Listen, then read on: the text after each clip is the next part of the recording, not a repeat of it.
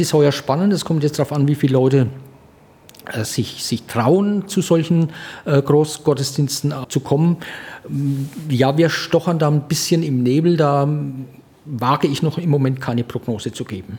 Es ist noch eine Weile hin, aber Matthias Reichert ist als Büroleiter in der Hauptabteilung Seelsorge schon mit all dem Organisatorischen rund um Kiliane beschäftigt. Nach zwei Jahren mit sehr abgespecktem Angebot gibt's heuer wieder das volle Programm mit allem, was zu Kiliani dazugehört. Auch die weltlichen Attraktionen, für die Matthias Reichert allerdings nicht zuständig ist. Ja, wir feiern ja äh, das Fest unserer Bistumspatron Kilian Kolonnaten Tottenham. Der Festtag ist der 8. Juli und um den 8. Juli herum feiert die Kirche von Würzburg, wenn man es dann so will, ihre äh, traditionelle Kiliani-Wallfahrtswoche und da hat natürlich die Stadt Würzburg dann auch schon länger, aber dann angefangen, das Kiliani Volksfest auf der Talavera zu feiern.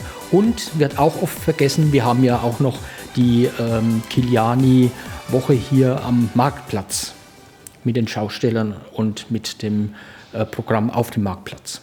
Zum katholischen Angebot gehört zum Auftakt eine Reliquienprozession, tägliche Wallfahrtsgottesdienste mit einem Bischof für die unterschiedlichen unterfränkischen Regionen und die sogenannten Zielgruppengottesdienste.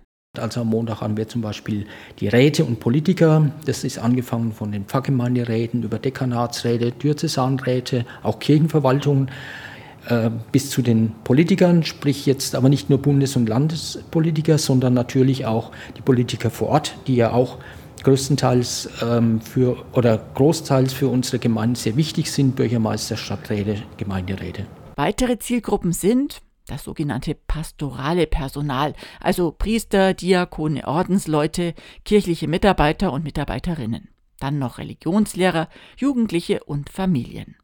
Eine Personengruppe wird heuer erstmals eigens angesprochen, wie Matthias Reichert berichtet. Was wir da öfters mal gehört haben, dass ähm, Männer oder Frauen gesagt haben, wir würden ja gern mit meinem Partner, meiner Partnerin kommen, aber der ist jetzt gestorben.